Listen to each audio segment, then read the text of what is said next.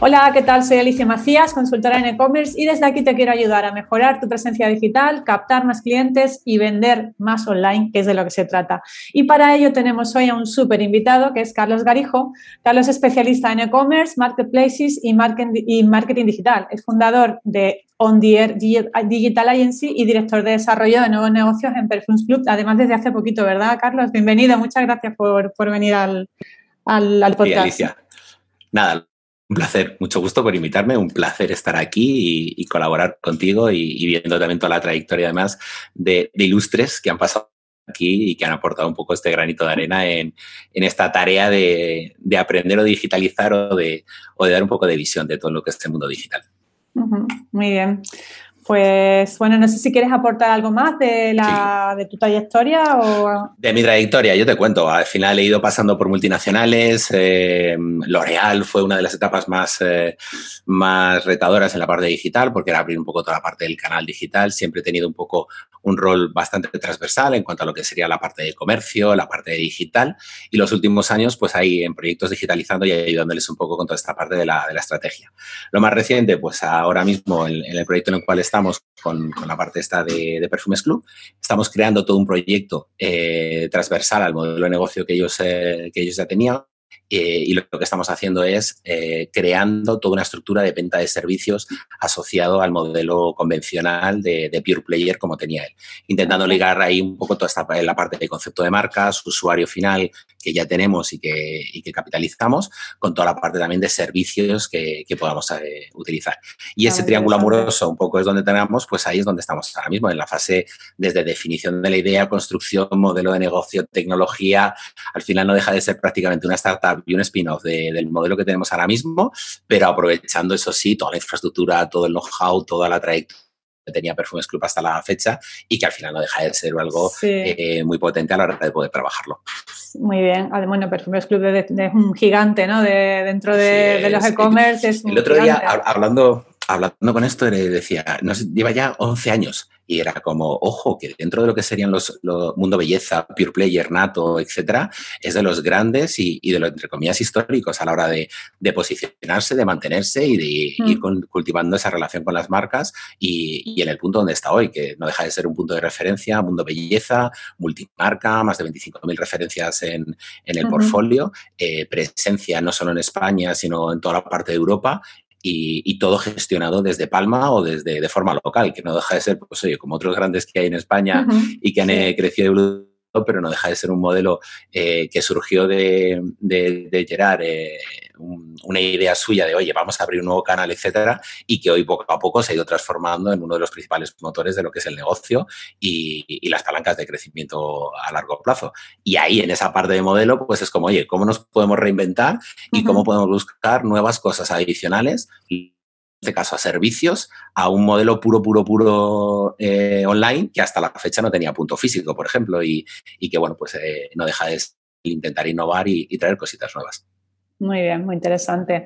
Bueno, tú además, tú que, de hecho, hoy vamos a hablar de tendencias en e-commerce, ¿no? Para, este año, tú que trabajas con, grandes marcas y estás súper al día. De hecho, vi hace poco un, un, artículo que publicaste donde hablabas de las tendencias en e-commerce para este 2022 y pensé, es una buena temática para el podcast y, me resultó muy interesante las cosas que comentabas. Así que me gustaría que las repasáramos un poco, ¿no? Para que todos los que nos escuchan pues sepan por dónde va un poco la tendencia, ¿no? En, el e-commerce. Entonces, bueno, hablamos primero de mobile commerce, por ejemplo.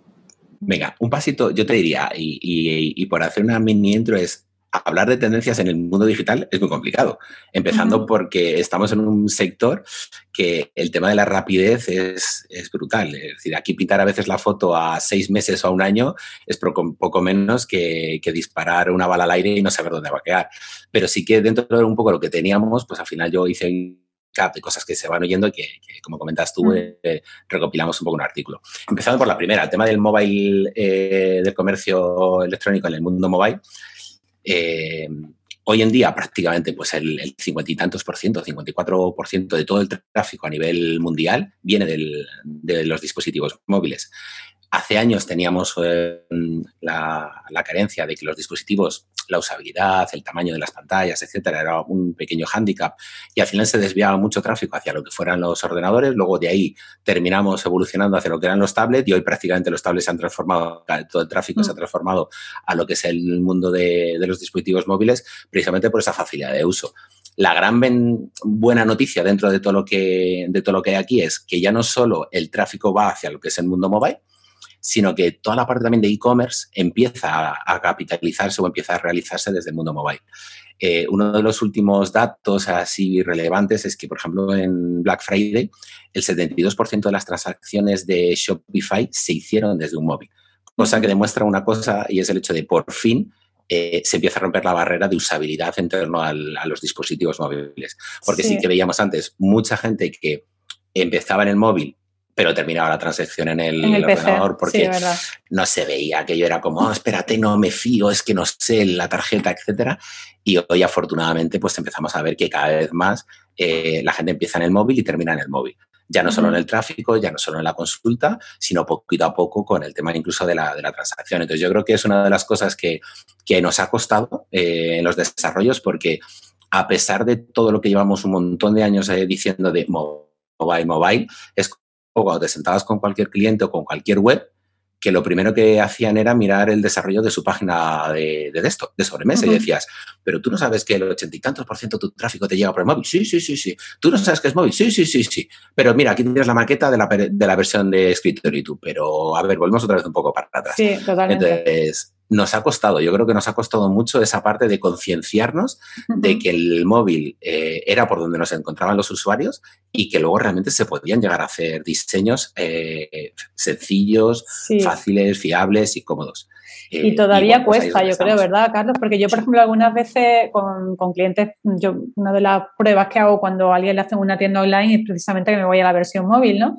Y, a lo mejor no nos damos cuenta que la versión móvil, pues el logo del, pues del WhatsApp, si estamos atendiendo por WhatsApp, está encima del botón de compra, o resulta que tenemos, eh, de repente aparece el suscríbete a la newsletter con el aviso de cookie, con un montón de, de, de, ventanas que no puedes navegar desde el móvil, ¿no? Y, ese ejercicio... El, botón de cookie a veces es tan grande que, que, no te da ni para hacer el scroll, y como el, el scroll necesitas hacer el scroll para llegar abajo, Resulta que no puedes hacer el scroll, no puedes hacer zoom y te quedas ahí en un, en un punto sí, muy no puedes avanzar, claro. ¿Y ahora por dónde voy? Sí, sí, es una locura. O sea, la forma más fácil, como dices tú, de pillar a alguien es por la versión móvil. Porque por mm. mucho que, que nos emperretemos, suele ser la última por la claro, cual. Porque el, el, que hace, normalmente los diseñadores web están con su ordenador, su versión desktop, lo, lo configuran ahí todo muy bien, pero luego hay veces que se les Yo fíjate, ese tipo de, de Otra de las cosas que comento mucho con, la, con, los clientes y la gente es eh, cuando tú estás en un escritorio o cuando estás en casa, pues oye, nosotros que, posiblemente estemos todo el día pegados al ordenador, tienes una pantalla un grande de lo habitual eh, para poder moverte. Eh, pero yo siempre digo, digo, oye, ¿habéis pensado en un portátil? Ya, no tengo, ya no me voy al móvil. ¿Has pensado en un portátil que una pantalla de 12 pulgadas o de 13 pulgadas? Y a veces cuando coges el navegador y lo reduces a, un formato de 12 o 13 pulgadas, te encuentras que empiezan a aparecer este tipo de cosas, que luego se sobrepone, que no sé cuántos, y dices, pues ahora imagínate en una versión móvil. O sea, eh, que hay que reducir. Y luego hay otro dato curioso que, a mí me hacía mucha gracia hace años, eh, con la parte de los móviles, cuando empezabas a, a, jugar, yo siempre decía, digo, mira, las pantallas cada vez las hacen más grandes. Digo, pero tú te has dado cuenta que el dedo gordo no crece digo, el dedo gordo llega hasta donde llega. Entonces, yo siempre les decía aquello de, dentro de lo que es un móvil, cuáles son las zonas donde tu dedo llega y es aquello, oye, esto es una zona caliente, esto es una zona donde tiene que estar el botón. Entonces, lo que tú decías tú antes, ya no se trata de que el botón esté arriba a la derecha, no, no, esté en una zona en la cual con el dedo llegues. Porque muchas veces eh, estamos cada vez más acostumbrados a manejar el móvil con una sola mano. Entonces, mm, lo que instintivamente te dice arriba a la derecha es que no llegas. Y lo que te dice instintamente abajo a la derecha, espera, que es que si lo haces ahí, el móvil se te va a volver a caer.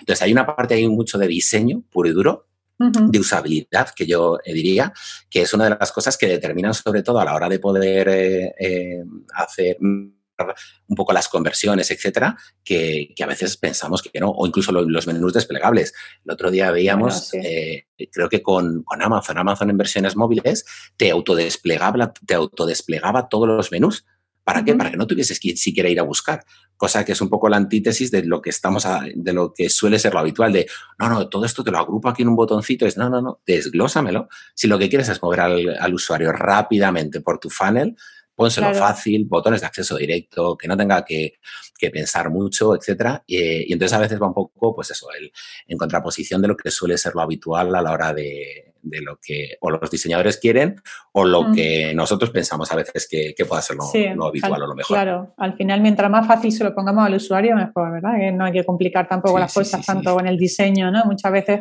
primamos el diseño y se nos olvida la parte de usabilidad. No, no, luego cuando, cuando, cuando haces un funnel de esto de Sota Cabe Virrey de aquí, aquí y aquí, tres botones, uno debajo de otro y seguido, y luego te das esto convierte, ¿no? Sí, sí, es que no hay que, no hay que tampoco inventar la rueda cuando ya lo tienes todo, todo hecho y, a veces es simplificar el proceso. Claro que sí. Luego comentas también otro, otro punto de, que a mí, bueno, me, llama la atención en el sentido de que no sé si ya es, realidad o todavía es mito, el tema de la, de la, Smart TV, ¿no? La Connected TV. Eh, ¿Cómo han avanzado hasta esa parte? Pues yo creo que todavía ahí queda mucho camino por recorrer, ¿no? Yo creo que ahí estamos en una fase muy incipiente. O sea, eh, estamos en el punto de que el dispositivo ha llegado antes de lo que los desarrolladores o las plataformas, eh, vamos a decirlo, nos han dado del nicho de la oportunidad. Eh, hablábamos un poco de, la cantidad de Smart TVs que hay en el mercado. Hoy en día, 6 de cada 10 televisores vendidos a nivel mundial es un Smart TV. Entiéndose por Smart TV aquel que tiene, vamos a decir, un pequeño sistema operativo y te permite, tienes unas capacidades de poder desarrollar software, interactuar con el usuario, etcétera, que antaño no teníamos. Entonces, resulta que los medios y los canales de publicidad están empezando a transformarse. Antes teníamos un anuncio y poco más, y ahora, sin embargo, tienes la capacidad de poder interactuar, de poder personalizar, hipersegmentar no solo la publicidad, sino el canal y el medio. Y aprovechando que esto lo están haciendo a través de un dispositivo, que tiene un pequeño sistema operativo, pues la pregunta aquí sería, oye, ¿y por qué no desarrollar un medio, una forma, una plataforma en la cual pudieras terminar o hacer compras relacionadas con? Y en ese sentido yo te diría, pues se han dejado un poco esta oportunidad ahí de lado, en el sentido de no hay nadie que esté trabajándola. Eh, aquí ha ocurrido también un poco que cada uno de los fabricantes ha intentado imponer su sistema operativo. LG, por un lado, pues implementa el suyo, Sony por el otro, y han caído un poco en lo que antaño empezó a ocurrir también con los móviles, que si uno ponía Nokia, ponía Symbian, el otro BlackBerry el suyo, etc. Entonces, han empezado a caer un poco en esa parte de, intentar imponer eh, un formato distinto eh, bueno, poco a poco parece que están entrando todos a, intentar unificarlo a nivel de, plataformas y a nivel de, sistema operativo, Android TV, etcétera. Pero sí que es verdad que eh, hoy en día lo que nos encontramos es cada vez hay más televisores en casa de, los usuarios. Se estima que puede haber en torno a 1.100 millones de hogares en todo el mundo que tendrán un Smart TV eh, para dentro de 3-4 años. Entonces es como, queramos o no queramos, el dispositivo va a estar en casa del usuario. Entonces, pues dicho de otra manera, es, se abre una ventana de oportunidades tremenda para desarrollar plataforma, para desarrollar un nuevo medio, para desarrollar un canal o incluso para los propios desarrolladores para desarrollar el dispositivo o la forma. Y aquí entra también toda la parte nueva que pueda llegar de, voz, que al final con, voz es una de las formas en las cuales puedes interactuar pero que también más virgen está en, en todo esto. Entonces, yo casi te diría, toda la parte de televisión como tú decías antes, es incipiente, es una oportunidad, oportunidad de, oye, aquí el que más rápido se mueva y consiga desarrollar plataforma o medio o canal o software, va a poder entrar eh, de forma muy transversal en, todos los dispositivos. Y creo que ahí va, en los próximos años, puede ser un, sobre todo un canal nuevo que hasta ahora no está contemplado y, que puede tener, cubrir una, una gran parte. Sí, aquí eso principalmente estar pendientes, ¿no? Porque el otro día hablaba con la, una entrevista que hizo Alfredo Auro, ¿no? Que, hablábamos de, del live shopping y de, con su plataforma y tal, que, que al final mm, por ejemplo, el, live shopping sí es algo que está ya funcionando, que es bastante más, ¿no? está bastante más desarrollado, pero en España, por ejemplo, hablábamos que no, que tampoco son tantos los e-commerce que están haciendo todavía live shopping, ¿no? ahí sí, eh, y lo que hablábamos es adelantarnos, ¿no? Ser ahí un poco pionero en el sentido de no se está haciendo todavía, pues voy a, voy a meterme yo y voy a destacar, porque probablemente dentro de tres años ya todo el mundo haga live shopping por sistema, ¿no? Quizás con el, tema de las Smart TV eh, veo un poco la evolución similar. Estamos todavía muy verdes, pero sí es verdad que hay que estar pendientes porque en el momento en que esto empieza realmente a funcionar, pues será una forma de destacar ¿no? y de estar posicionado en... Sí, si a nivel de tecnología eres capaz de posicionarte como una solución sencilla, te digo, puedes tener la puerta abierta para todos los fabricantes y, poder ser una solución tanto para plataformas de streaming que empiezan a copar y que hoy por hoy se empieza a ver más televisión de streaming que televisión de, emisión, con lo cual esto es una realidad, esto no es, se trata de que vayamos a desplazar, simplemente ahí tienes muchas más oportunidades porque puedes personalizar el mensaje, momentos, usuarios, sabes los hábitos y cosas por el estilo.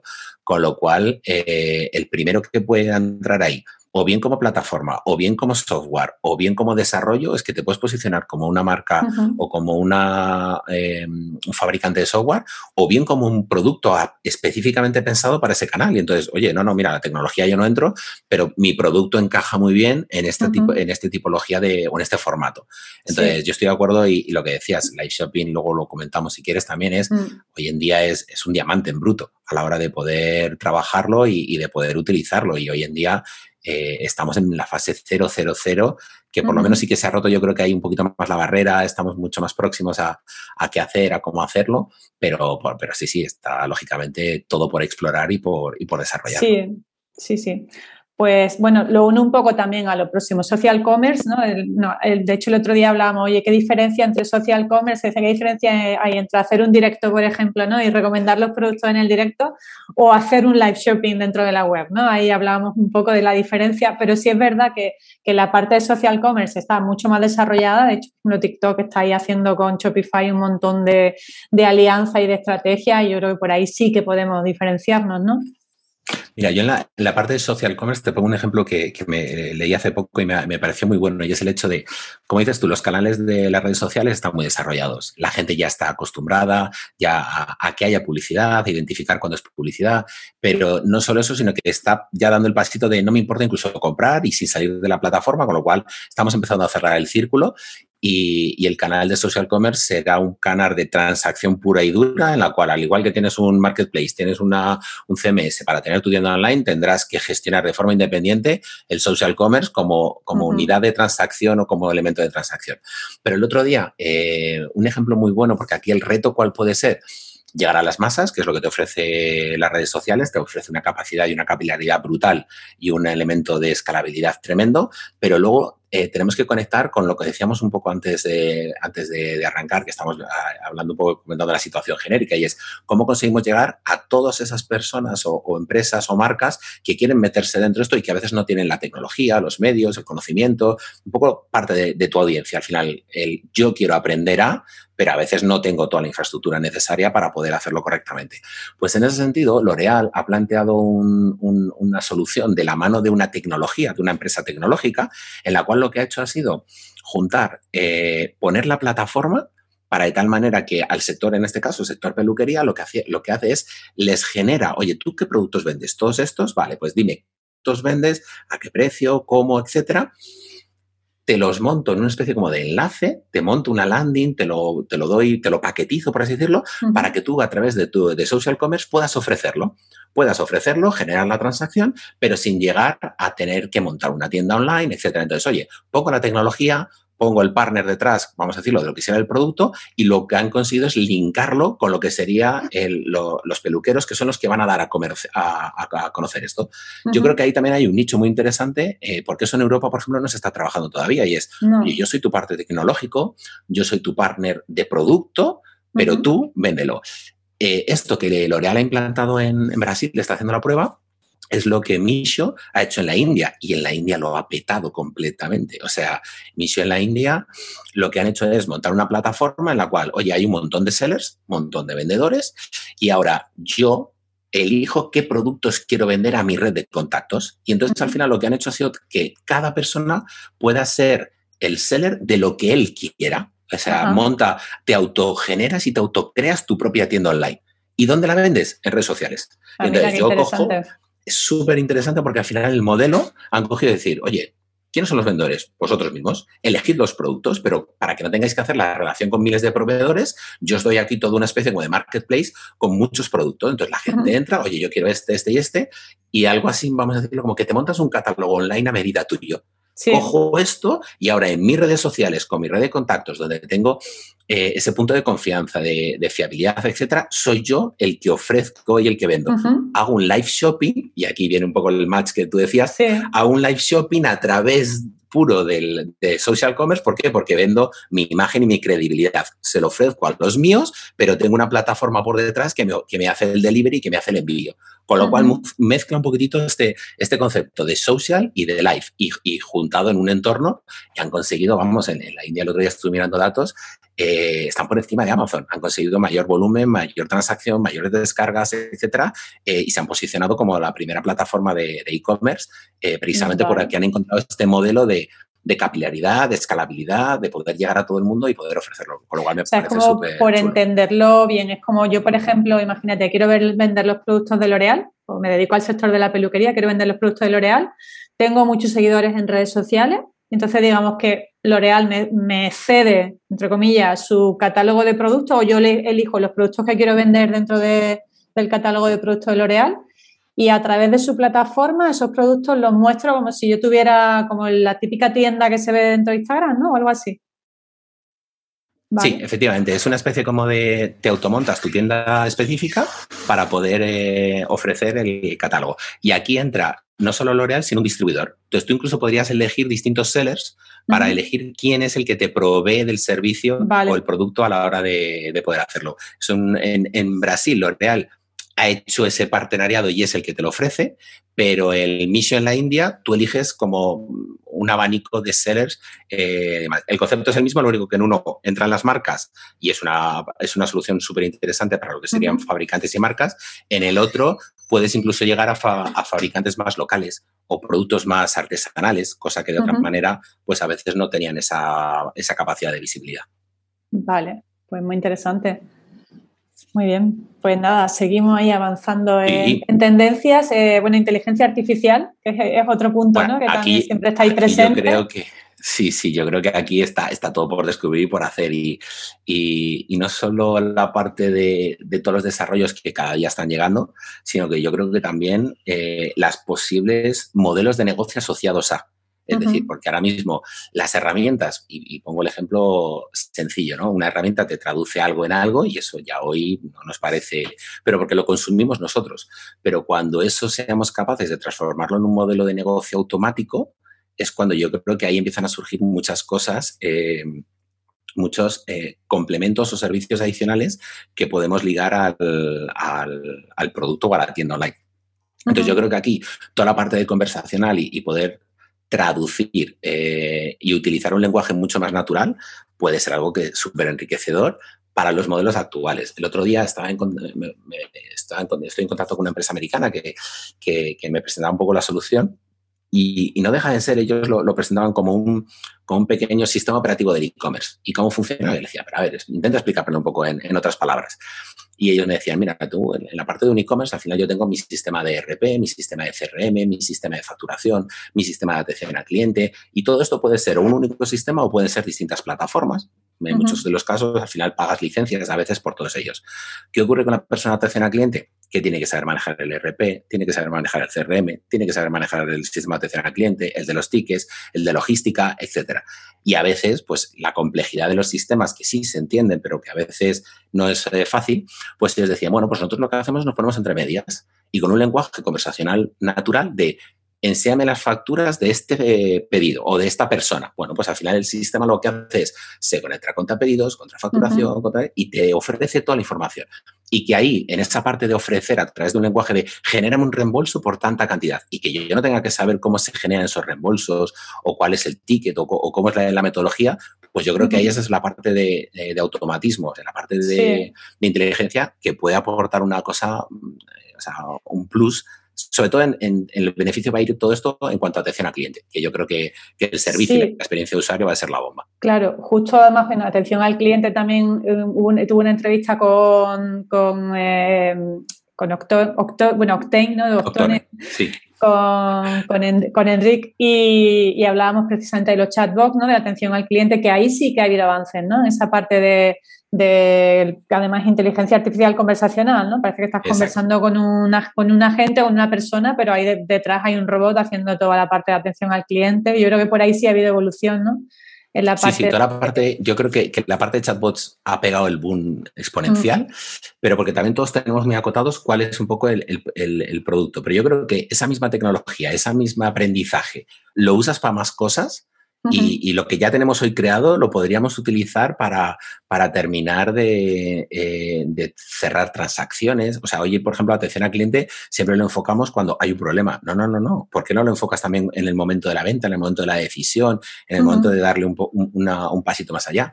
Ayer, hace esta semana, veía, eh, Alibaba ha lanzado un influencer virtual que mezcla un poco todo esto. Es aquello de mitad influencer mitad virtual, mitad chatbot, mitad eh, dinamizador de ventas. Y entonces lo usan un poco, eh, eh, pues con todo lo que acabamos de resumir, o sea, todo lo que acabamos de decir. Te sirve para resolver dudas, te sirve para guiarte, pero te sirve también para venderte y entonces dinamiza la venta y te ayuda, ¿no? Entonces, yo creo que ese punto de, poder mezclar no solo la parte del front, sino la del back y, dar un, servicio un poquitito más global, eh, es por donde vamos a ir. Y al final yo creo que, ayudará un poco en, no solo cuando tenemos un problema, sino en, oye, ¿cómo puedo dinamizar la parte final? Y, simplificará, simplificará muchos procesos, ayudará mucho en la parte de, toma de decisión, que al final yo creo que, que necesitamos todos. Nos gusta tener eh, un punto personalizado en cuando estamos haciendo una, compra. Sea, ese punto de personalización, y yo te diría más en España, o sea, nosotros necesitamos una cara en un momento dado, necesitamos una persona, necesitamos sentir que, al otro lado hay alguien. Eh, bueno, pues contra más seamos capaces de automatizar, humanizar ese, ese punto de contacto, evitaremos puntos de fricción con, las, eh, con el consumidor y yo creo que ese va a ser el, una de las claves para, para tirar para arriba. Totalmente. De hecho, bueno, siempre en China parece que en el mundo de e-commerce nos llevan la delantera, ¿no? Así que el ejemplo que has contado Alibaba es un claro caso de que, tenemos, que tenemos que tener siempre un ojo puesto en lo que hacen los chinos. A, mí me, una, me decía, dice, si quieres ver lo que, cómo hacer bien las cosas, tú mira Harvard. O sea, la, la metodología si quieres ver el futuro, o sea, oye, las cosas que van a llegar aquí dentro de poco, tú mira hacia San Francisco, Silicon Valley. Dice, si quieres ver el futuro, lo que va a venir dentro de un montón de años, tú mira para Shanghái, que allí es como, allí tienes lo que aquí llegará tres o cuatro siglos después, ¿no? Pero sí que es verdad que, en ese tipo de cosas, eh, cosas que luego del quick commerce y cosas por el estilo, a ellos se, lo hablas y dicen, no, hombre, si yo aquí quiero una Coca-Cola, la pido y me la traen aquí a la mesa. Y es como, pero cosas que aquí pues aún, aún estamos años luz de poder plantear ese tipo de, historias. La verdad que sí. Y luego hay, bueno, hay otro punto que también me, me gusta mucho que lo mencionas, el tema de la gamificación, que no se ve tanto, o sea, mm, se habla mucho de gamificación, hay algunas marcas que, lo ponen en su en su e-commerce o en su estrategia digital, pero no es tampoco un punto muy desarrollado, por lo menos la experiencia que, que yo tengo, el feeling, ¿no? Yo estoy contigo. Yo creo que no se usa tanto como, como el potencial que tiene. Sí, es decir, se ha hablado mucho, eh, yo llevo hablando y escuchando de gamificación un montón de años y de los primeros con los que lo oí José Carlos Cortizo, que, que ahora está en Pro Hackers, bueno, yo eh, era fuera de, de, los, de, los, inicios y los principios.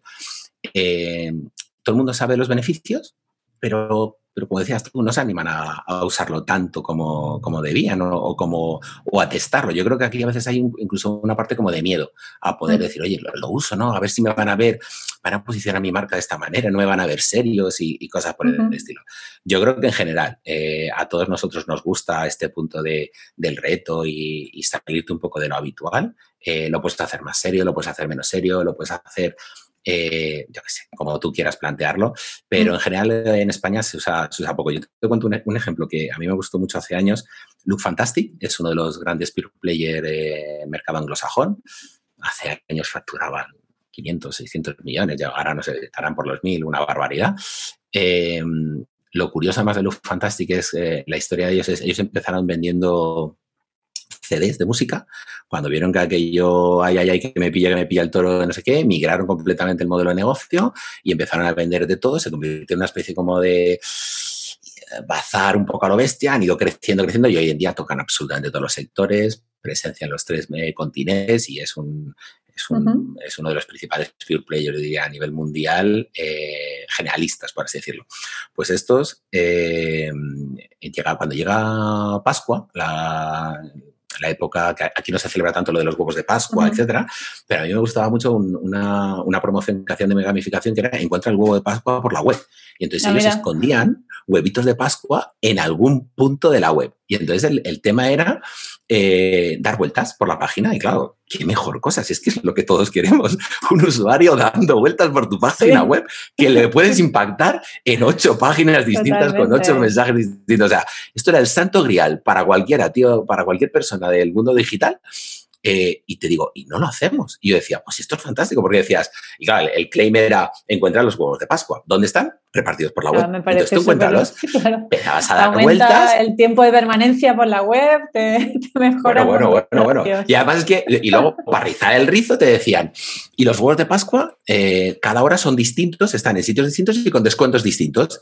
Con lo cual, cuando te entraba una de estas, decías, oye, espérate, porque bueno, pues vuelvo por la tarde. O sea, porque no era aquello de que ya lo hubiera encontrado o no lo encontrado, es que por la tarde podía estar en otro sitio y podía haber más descuento todavía.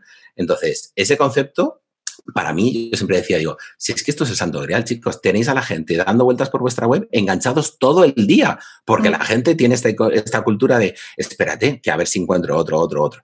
Entonces, eh, y no es complicado. O sea, al final esto no deja de ser un pequeño plugin. Estos al final eh, eh, metían un pequeño GIF en un punto de la página y ya está, era simplemente encontrarlo, hacías un clic, te saltaba el pop-up y te decía, tu descuento es este. Ya está. Algo tan básico y tan sencillo como esto. Eh, pero al final el, engagement que generaban con, la gente, pues al final lo que conseguían y, cuál era su, objetivo final, que la página de Look Fantastic fuese el punto de arranque de todos los usuarios cuando están navegando. Entonces, que aquello sea como, al igual que tienes un Google de punto de arranque o de, página de inicio, pues su objetivo era este, decir, no, no, yo quiero que todos los días pasen por aquí y que vean lo que hay. Y a partir de aquí luego ya que sigan navegando. Pero, pero al final conseguían tener un tráfico y un volumen que era, era descomunal. Eh, pero al, al, final, esta parte de gamificación, volvemos ahí, se usa muy poco, se usa demasiado poco para, para los beneficios que puede tener. Siempre se centra, exactamente, sí, siempre se centra en, bueno, en el sistema de recompensa, que va dando medallitas, qué tal, ¿no? Que va, pero darle un punto divertido como el que tú estás comentando, no se ve, se ve poco, vamos, yo sí en algunas veces, bueno, hay un plugin por ahí que, que, es la ruleta de la suerte, que pone, tiene un puntillo divertido porque te sale una ruletita, ¿no? Y tú pinchas y te gira la ruleta y gastas el email, que eso es, una buena opción para gastar el email de la gente, ¿no? Y, en función de lo que quiere la rueda, pues te toca un descuento, un 2 por 1 un, eh, me parece. nosotros con la ruleta lo implantamos en, una, en un e-commerce y, en cuatro días captamos más correos que en todo el mes. Y, y, claro, te quedabas así y decías, desde el punto de vista lógico, es sea, no puede ser que la página es la misma, las ofertas son las mismas, todo igual, pero mm. lo que dices tú, o sea, la gente, ese punto de, ay, vamos a ver si me toca, vamos a ver si me toca, y te dejaban el correo y decías, pero, pero chicos, o sea, no sé, pero bueno, oye, que al final caemos, o sea, que caemos y, somos constantes en, eso. Hoy, hoy publicaba en, LinkedIn, que también ha sido el, el, caso de la Super Bowl, el tema este del anuncio de Coinbase, no sé si lo has visto, que es un eh, Coinbase en el, pues el, el, intermedio de la Super Bowl, eh, Coinbase ha puesto un anuncio de publicidad en el cual era un QR dando vueltas por la pantalla. Como antiguamente el logotipo de DVD quedaba, ya está, pantalla negra, código QR, cambiaba de color y se movía. 60 segundos, 7 millones por ese anuncio. Pagaron por el huequito. Objetivo, tirar el servidor de tanta gente que se había apuntado, que, escaneaba. Entonces, eh, yo decía esta mañana, digo, oye, nos hemos, nos, hemos gastado eh, miles y miles de cursos y de libros y de historias de, no, el mensaje, el claim, el logotipo, el diseño tiene que estar y no sé qué. Olvídate, pantalla negra y un, y un código QR. Y no había ni un solo mensaje en la pantalla, pero consiguió que todo el mundo fuera allí. Entonces, yo creo que, luego esta mañana hablando con, con Javier Echeluque decía, eh, es que hemos desaprendido todo y a veces estamos un poco en este punto de atrás de decir, tenemos que volver a aprender las cosas. No, no es que tengamos que volver, es que nos hemos emperretado a veces en que no, no, esto es lo mejor, esto es lo mejor y se nos ha olvidado lo, básico, porque al final el, el, éxito de Coinbase, ¿cuál es? La curiosidad, nos pica la curiosidad y si te vas a los básicos de, de las personas, de, de, la gente, ya está, eso es al final lo que la gente quiere, un poco ese punto de gamificación, de poder mostrarte algo diferente y eso al final engancha mucho más que cualquier otra cosa. Pues sí, totalmente de acuerdo. Bueno, repasando también temas básicos de un e-commerce, vamos a revisar, por ejemplo, medios de pago, eh, que es algo que también es súper importante, ¿no? Tener siempre un poco, estar al día de, tendencia. Eh, ¿Cuál es tu visión respecto a los medios de pago? ¿Hay alguna tendencia que tú piensas que vaya a, diferenciarse en los próximos, decir, meses, años quizás también? Ahora estamos en el, ahora te diría que estamos en el punto de eh, cripto sí, cripto no. Ahí está, es el trending topic de ¿qué hacemos? ¿Metemos modo de pago de cripto o no? Yo creo que cripto podríamos decir parecido a lo que comentábamos antes, que estamos en una fase un poco incipiente, pero a la vez te digo, el que golpea el primero golpea dos veces. Con lo cual, aquí tengo aquello de eh, mis dudas de si no resta, oye, pues igual suma. Entonces tampoco deberíamos de, cerrarnos y ofuscarnos en, este tipo de cosas, porque muchas veces dicen, no, hombre, yo por simplificar, para arriba, para abajo, pero la realidad es que empieza a haber un nicho, empieza a haber un mercado y, puede ser interesante. Yo creo que sobre todo la parte de, pago, para mí ahora mismo lo más es el tema de pago aplazado. El buy now, pay later, al final es un poco lo que eh, nos pasa, yo diría, con el, con el pago aplazado, algo similar al tema de la gamificación. La gente lo conoce, pero no lo usa. Y, los números están encima de la mesa. Todo lo que es sistemas de pago aplazado, aumentar tranquilamente un 10, un 20% tu facturación. Mm. Con lo cual, dicho así, la primera pregunta que es, ¿y por qué no lo pruebas? Porque al final te puede aportar mucho más. Claro, sí, de hecho lo hablaba esta mañana con unos clientes que para el, para el que tiene el propietario del comercio electrónico no tiene riesgo de incluir el plazo aplazado. Es verdad que bueno, la comisión es más alta, pero riesgo para el comercio ninguno, el riesgo para la plataforma. Y yo tengo una anécdota curiosa con el tema del pago aplazado, porque hace unos años estuve eh, asesorando a una empresa ¿no? y, ellos vendían cursos de formación. Y eh, entonces, en esa época, fíjate, te hablo de hace ya cuatro o cinco años quizá, y mm, los dos que, se sonaban, que sonaban en ese momento era Plaza y Paga Más Tarde, ¿no? Luego han, salido muchos más, ¿no? Y entonces hablando con uno de ellos, pues nosotros pues teníamos el concepto, o yo tenía el concepto de, poner el pago aplazado para los cursos que valían más. Digo, preguntaba, bueno, ¿qué ponemos? ¿Se puede configurar para que si el curso vale más de 100 euros, entonces puedan pagar a plazo?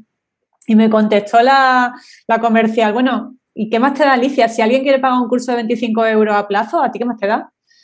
Y, me quedé así, bueno, mismo. la, verdad, la verdad es que sí, vamos pensando en que si vale 200, entonces puede que pague a plazo, pero luego a lo mejor, dependiendo también del target ¿no? que tengamos, si a lo mejor hay gente joven que, que le viene mejor pagar a plazo porque tiene menos, menos poder adquisitivo, bueno, cualquier persona, da igual.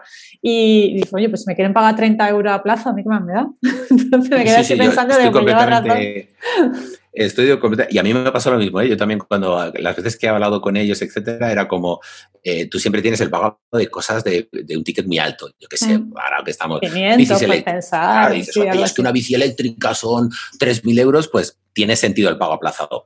Era como, oye, pues sí. Mm. Pero luego resulta que hablando con ellos decían, no, no, que no, que no, que donde más éxito tenemos son en pagos pequeñitos. O sea, en pagos de menos de 100 euros es donde tenemos eh, mayores solicitudes, la, la, validación es inmediata, es rápida, pim, pim, y al final la gente. También yo creo que hay un, hay un tema de, por ejemplo, en LATAM se paga mucho por semanas. O sea, los salarios a veces, o las empresas pagan por semanas. Entonces, el concepto de pago aplazado, sí. cómo lo tenemos nosotros, etcétera, es un poco diferente. diferente yo creo que ahí, en ese tema, eh, a veces estamos ofuscados por el hecho de, la forma en la cual en Europa se paga o con mm. tarjeta o más, el pago a final de mes. Entonces yo creo que ahí es romper alguna lanza también en, oye, probemos cosas o, testemos otros canales porque realmente hay, hay otra forma de entender eh, la parte de pagos y no podemos estar en la mente de todos. Entonces, yo creo que, desde luego, para mí es un, must el hecho de, intentar meter un pago aplazado en una plataforma o testarlo, por lo mm. menos inicialmente, porque lo que dices tú,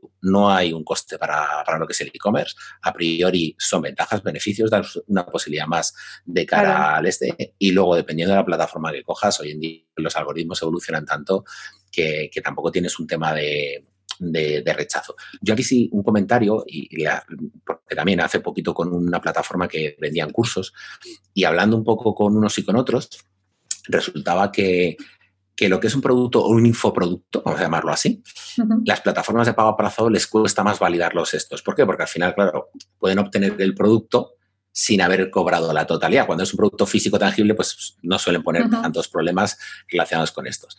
Y decía, bueno, esta parte te lo entiendo. Pero luego también ahora, eh, otra de las empresas con las que colaboré era de CBD, del cannabis este medicinal, fumar y, y demás. Bueno, pues no conseguían ninguna pasarela de pago por el tipo de producto que era.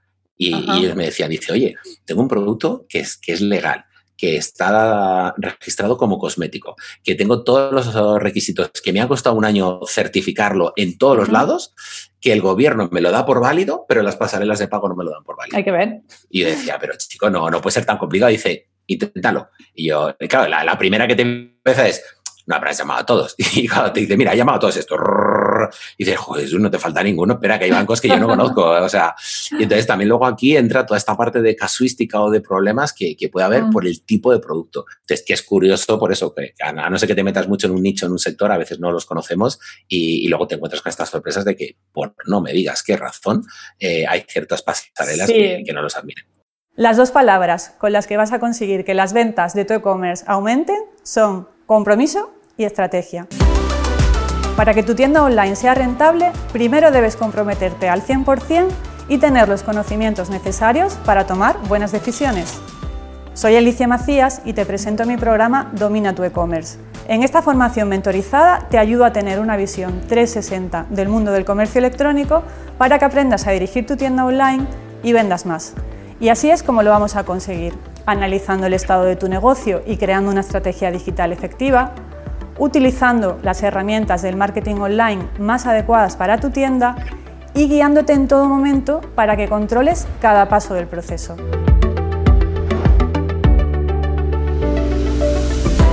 Además, en Domina tu e-commerce podrás acceder a mi plataforma online siempre que quieras. Haremos sesiones grupales para resolver dudas y revisar avances. Y para que compartas tus experiencias con otros emprendedores del mundo e-commerce, te daré acceso a mi grupo privado de Facebook. Si piensas que este es el impulso que necesitas para que las ventas de tu tienda online despeguen, entra en mi programa y comienza a dominar tu e-commerce.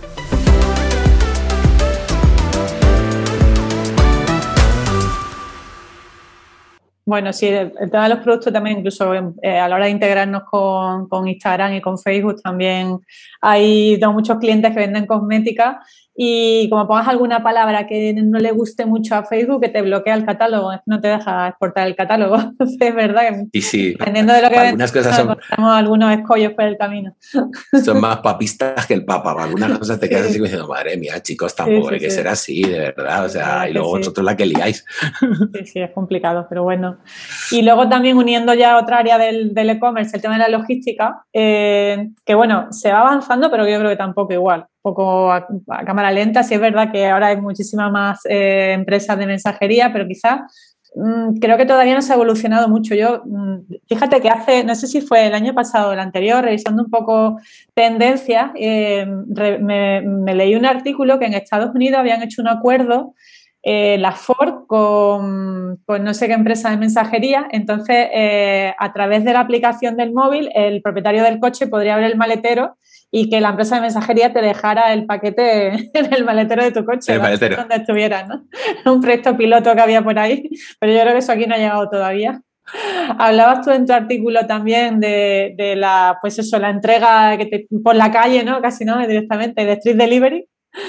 No, no, yo creo que, que fíjate, o sea, lo que dices tú, yo creo que ha evolucionado el sector pero no tanto como otras partes. Es decir, igual en, la parte tecnológica, y yo creo que medios tenemos y que tecnología hay, o sea, no, no me creo, eh, pero sin embargo, eh, no parece, o por lo menos la percepción de cara al usuario es lo que decías tú al 100%.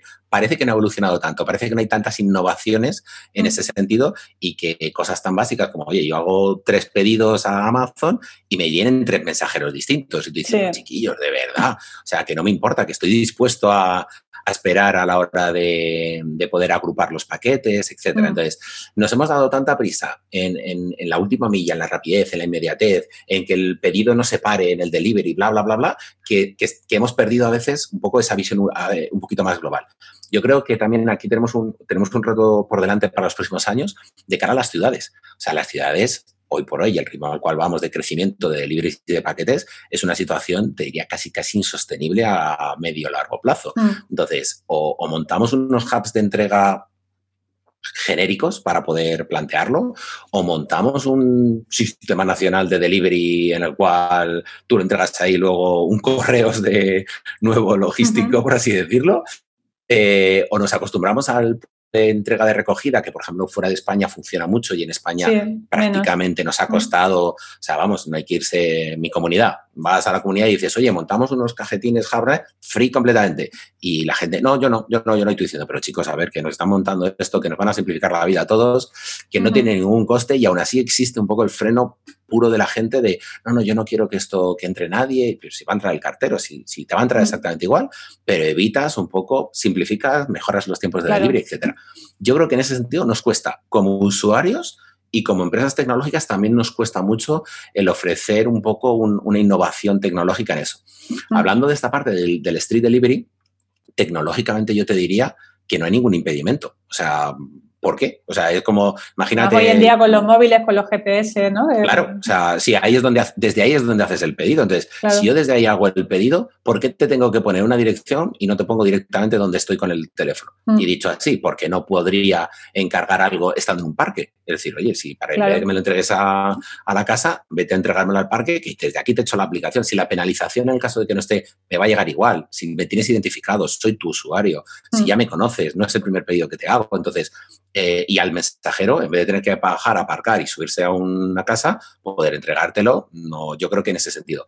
Entonces, yo creo que ahí no me digas por qué no somos capaces aún de, dar ese mm. punto de confianza cuando la confianza la ofrece la identificación del usuario. Simplificaría muchas cosas y dos, yo creo que abriría nuevos nichos y nuevas oportunidades o modelos de negocio. Es decir, porque hoy en día no estamos, eh, hay productos que no vendemos eh, vía online porque no somos porque no somos capaces, porque no tiene sentido entregarlo a una casa, pero que sí que tendría sentido entregarlo en, una calle. Entonces, eh, abriría nuevas oportunidades, abriría nuevos nichos, nuevos modelos y, tecnológicamente yo creo que hoy por hoy no hay ninguna barrera para poder plantear este tipo de, cosas. Lógicamente no vale todo porque no te van a entregar un mueble en medio de una calle, pero, pero para muchas cosas eh, un, un, modelo incipiente de Globo, Delivery, todos estos de, Quick Delivery, en la cual te entregan un producto y va un mensajero y lo compra por ti, pero este modelo casi casi lo implementas y lo entrega y lo, implementas dentro de un, e-commerce eh, y yo te diría, por ejemplo, para, para, para, muchos e-commerce podría ser una vía adicional. Y ahora me cojo el ejemplo de algo que conozco, L'Oreal, pues, sector peluquería y demás. Yo siempre les decía a los, a los clientes. Digo, ¿y por qué tú no entregas en 30 minutos al igual que hace uno de los grandes, un Amazon? me decía, no, hombre, yo no puedo. Digo, ¿cómo que no puedes? Digo, anda que no hay urgencias, típica, que se me, se me ha acabado la laca, se me ha acabado esto, lo otro. Tú mejor que nadie conoces los productos, vamos a decirlo, de necesidad imperiosa, etcétera, pues podrías tener un mini surtido y poder hacer esa última milla express o rápida a tus clientes, a conocidos, etcétera. Y podrías ofrecer un servicio igual o mejor que cualquiera de los big eh, players que hay hoy en el, mercado. Pero a veces es un poco este punto de o desconocimiento o que no se animan o que piensan que lo tienen que implementar todo internamente. Y yo creo que aquí también te puedes apoyar en soluciones externas, en plataformas externas, montar modelos eh, en los cuales eh, te, te, permite eh, testar el modelo de negocio y a partir de ahí, una vez que has testado el modelo de negocio, oye, si quieres lo implementas y si quieres no, si tienes volumen, pues cógete un repartidor directamente, pero si no, siempre puedes aportar por lo menos una solución y dentro de tu portfolio, pues siempre va a ser una más. Oye, yo también te ofrezco esto, esto, y si quieres, esto, otro. Y en momentos de urgencia estamos dispuestos a pagar cualquier cosa. Claro. O sea, yo creo que ahí, eh, en el punto en el cual cuando necesitas algo, el precio no es un driver y, y además yo creo que cada vez se va viendo más que el precio no es el primero, primero y el único factor que determina una venta, que determina una compra, que determina una decisión, etcétera. Entonces, yo creo que esa fase la hemos pasado, aún sigue siendo, está en el top 3, pero, pero oye, ya empiezan a haber otros factores en primera y segunda posición. Y yo creo que, que como soluciones tenemos que aprovecharlo. Claro. Yo creo que es el momento. De hecho, algo tan sencillo, hablando del tema de la entrega en 24 horas, si alguien quiere, por lo que tú dices, si alguien por lo que sea tiene urgencia y quiere que le entreguen en 24 horas, va a estar dispuesto a pagar más. Entonces, ¿por qué no ofrecer esa posibilidad? Si la empresa de mensajería te lo ofrece, a ti no te supone nada simplemente configurarlo en tu e-commerce y probablemente haya alguien que en un momento dado pues, le venga bien ¿no? por, el, por el tema de la urgencia. Entonces... No, no, y, ese cliente una vez que le captes le vas a tener para toda la vida. O sea, si le has solucionado y, y le has ofrecido un servicio que en un momento dado para él ha sido crítico, mm. ese va a ser, eh, eh, yo siempre digo, cuando hagas una venta busca una repe, que, que fue algo que un profesor que tuve me decía, una recomendación personal si tú consigues que alguien haga una repe, ya está, es que has conseguido todo lo demás. Le has dado un buen servicio, le has dado un buen producto, está contento contigo, te hace una review. O sea, esto es como el, el de, si haces eso, sí. conseguido que el checklist tienes todos los puntos conseguidos detrás de esto. Entonces, yo creo que al final, eh, en ese sentido, tenemos que ir buscando ese tipo de, de repes eh, con todos los clientes que, que tengamos. Pues sí, totalmente de acuerdo. Bueno, pues a ver, así ya un poco, ¿no? Y hemos repasado las principales, pero sí te diría, también estamos llegando al final de, la entrevista, tampoco te quiero robar mucho tiempo. Te voy a preguntar dos cosas. Eh, ¿Qué otras tendencias, si no hemos dejado alguna fuera, destacarías para, para este año o para dentro de dos años? Cosas así y, no es, o sea, es tendencia, pero yo creo que es muy transversal a los modelos de negocio que, tenemos que tener. Algo que cada vez empieza a hacer más ruido, que es todo el tema de ODS, los objetivos de sostenibilidad. Creo que hace 3, 4 años se oía y con que colgases un cartel de, soy, de yo reciclo cumplías y ya, hasta ahí llegábamos, no, cumplíamos el expediente, nos poníamos las medallitas, sacábamos una nota de prensa y oh, mis manitas partidas que yo ya estoy. Eh, poco a poco empieza a entrar más dentro de los planes de marketing, poco a poco se ha colado en los comités de dirección, poco a poco se ha colado en las frases de misión, visión y valores de las compañías y yo creo, vamos a romper una de esperanza, que poco a poco empieza a ser un driver mucho más relevante para, todo esto.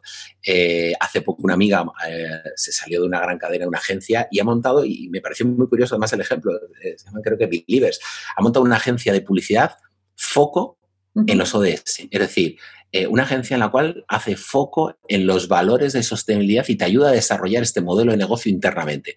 Yo creo que cuando dices, oye, has conseguido montar una propuesta ad hoc solo de, esto, es que empieza a haber una realidad en el mercado. Entonces, yo creo que esa propuesta, el tema de ODS, es muy transversal a todo. Es transversal al modelo de negocio, es transversal a tu propuesta de valor, es transversal a tu forma de llegar a los clientes, a tu nicho, bien a todo. Entonces, yo creo que no es como tal una, es una tendencia que lleva varios años eh, arrastrándose, pero que afortunadamente cada vez vamos viendo que, está mucho más presente y que impregna todo. Y afortunadamente creo también que, es un punto muy positivo eh, y que también permite diferenciarte de, porque también estábamos entrando en un momento en el cual era muy complicado, al final tú lanzabas un producto y el producto pues, no dejaba de ser muy parecido al de al lado y, ya no había grandes... Eh, no había grandes huecos por descubrir un producto. Y en este momento en el cual de repente te puedes empezar a personalizar o, a diferenciar por este posicionamiento, por esta comunidad, pues, etcétera, yo creo que es algo que también suma y, que desde luego las empresas empiezan a valorar todo, todo este tipo de cosas. Sí, además se ve, vamos, yo que siempre estoy viendo e-commerce, viendo cómo lo hacen las grandes marcas y tal, todas tienen ya su guiño al, a la sostenibilidad y todas tienen sus valores y todas, así que es algo que, está, yo eso yo creo que ya más que tendencia lo que tú decías, es presente ya hoy en día. Es como, como, como, cara. Sí, exactamente. Y luego ya, pues, una última pregunta es, eh, ¿cómo luchamos? Es decir, ¿cómo, si soy una pequeña marca, ¿no? ¿Cómo aprovecho, cómo me preparo, ¿no? Para aprovechar estas tendencias, porque al fin y al cabo en muchos casos competimos con grandes eh, jugadores, ¿no? puede ser Amazon. Y, y cómo podemos estar preparados y competir con, todas estas grandes marcas o marketplaces que, hay en el mercado. Yo creo que aquí varias cosas. Primero, formarte. Ahí es un poco un punto de, buscar ayuda también. Eh, yo creo que es como el tuyo, Alicia, de, que tienes de acompañamiento hacia, las, hacia los e-commerce, etcétera, es básico porque al final de aquí hay un tema que, que, comentamos muchas veces y es si tú sabes vender zapatos, de zapatos, construye zapatos, dale esa propuesta de valor y apóyate en el resto de las áreas con gente que te puedan ayudar. No te roben tiempo para que tú puedas eh, hacer foco en el desarrollo de negocio, en el desarrollo de tu producto en sí. Yo creo que ahí hay un punto de poder buscar los partners adecuados en, tu, en la propuesta de, de, cada uno de los negocios. Pero sí que estoy súper convencido de que sigue habiendo muchos nichos y muchas oportunidades de, negocio. Eh, creo que lo comentabas tú hace poco con Coro en, una de las últimas mm. entrevistas. Blue Banana, eh, este año han cerrado con 7,4 millones de facturación, creo que una o dos tiendas físicas. Eh, y si me pongo el, este, digo, y vende camisetas, ¿eh? Que, mm. no, que las camisetas se inventaron hace mucho tiempo. No es que digas, es que han lanzado un producto, una gorra. No, no, no no, no son, por ejemplo, sepia, las camisas estas eh, eh, que repelen el agua, el sudor, que técnicamente hay una componente súper elaborada y brutal y que me parece una propuesta de valor súper compleja, súper difícil de contar y que técnicamente de fabricación. No, no, Blue Banana vende camisetas. Pero ahora, la propuesta de valor que hay alrededor de todo esto, el cómo han capitalizado ese concepto de nicho, millennials, público objetivo, cómo llegar a ellos, mm. etcétera, eh, pues no deja de ser un ejemplo más de si quieres, puede haber un nicho. Entonces, yo creo que por un lado, y tú decías, ¿cómo competimos? Primero ayuda, busca ayuda que te pueda ayudar, pero no solo en la parte de ejecución, sino también en la parte de diseño, en la parte de actualización, en la parte de estrategia multitud de casos. Mucha gente cuando se va al canal online dice, bueno, pues yo aquí lo vendo a 5, aquí lo vendo a 5.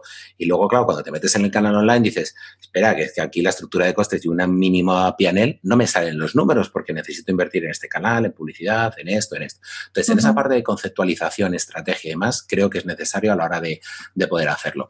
Eh, pero sigue habiendo muchos nichos. Yo creo que al final es encontrar cuál es tu hueco, cómo posicionarte en ese hueco y que realmente te posiciones en un área muy concreta. Hoy, ser un generalista es muy complicado. El mercado tiende hacia marketplace, el mercado tiende hacia conceptos y hacia plataformas muy, muy, muy globales y generalistas. Entonces, entrar a competir ahí, hoy por hoy, te diría que es muy complicado. Tienes un pulmón financiero y tienes un fondo de inversión detrás que en el cual te van a apoyar durante los próximos 10 años a fondo perdido, pues, eh, ánimo y, y para adelante. Pero si eres una pequeña pyme, si eres un, modelo incluso familiar, el otro día hablaba con una chica que vendía banderas, banderolas. Y yo decía, banderas, banderas. dice, no te puedes imaginar la cantidad de banderas que hacemos de todo tipo de publicidad, merchandising, bla, bla, bla.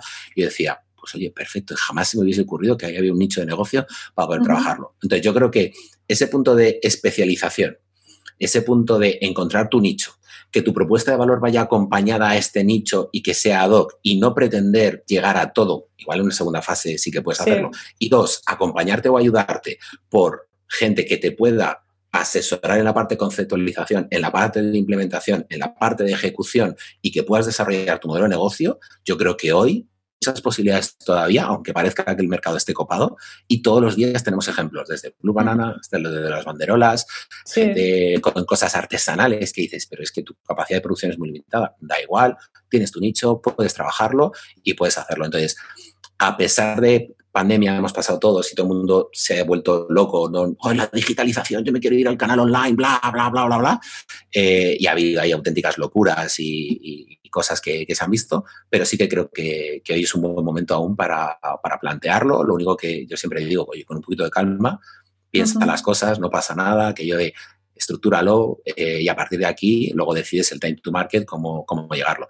Pero sin embargo, creo que, que hoy para las compañías es también un, paso necesario a nivel de futuro y que pueden competir con cualquiera, llámese Amazon o demás. Y ejemplos como lo que hemos visto, Misio en la India, el otro aquí, o sea, hay gente que, sus modelos han sido capaces de escalar y de desplazar a los grandes gurús de, todo lo que teníamos en los mercados ahora mismo. Muy bien, sí, la verdad es que así un poco a modo de resumen, pues mm, creo que la base, ¿no? la estrategia es fundamental. Lo que comenta de los nichos es muy importante porque si no estamos compitiendo con, con, Amazon o, similares es muy complicado. Y tener una, yo creo que la propuesta de valor es fundamental, ¿no? Porque muchas veces nos lanzamos al mercado con una tienda online y nos falta la base ¿no? del, producto y, del público objetivo y la propuesta de valor que, queremos ofrecer. Y luego, pues, hablando también un poco del resumen de lo que hemos comentado, aprovechar las tendencias, ¿no? También, pues, para posicionarnos en aquellas en las que veamos que es factible, eh, pues, cosas tan sencillas como la gamificación, el social commerce, el, el live shopping, eh, mm, no sé, mejorar tu logística, ofrecer medios de pago, de que todo eso suma, ¿no? Al final también para que, para que puedas competir y tener éxito.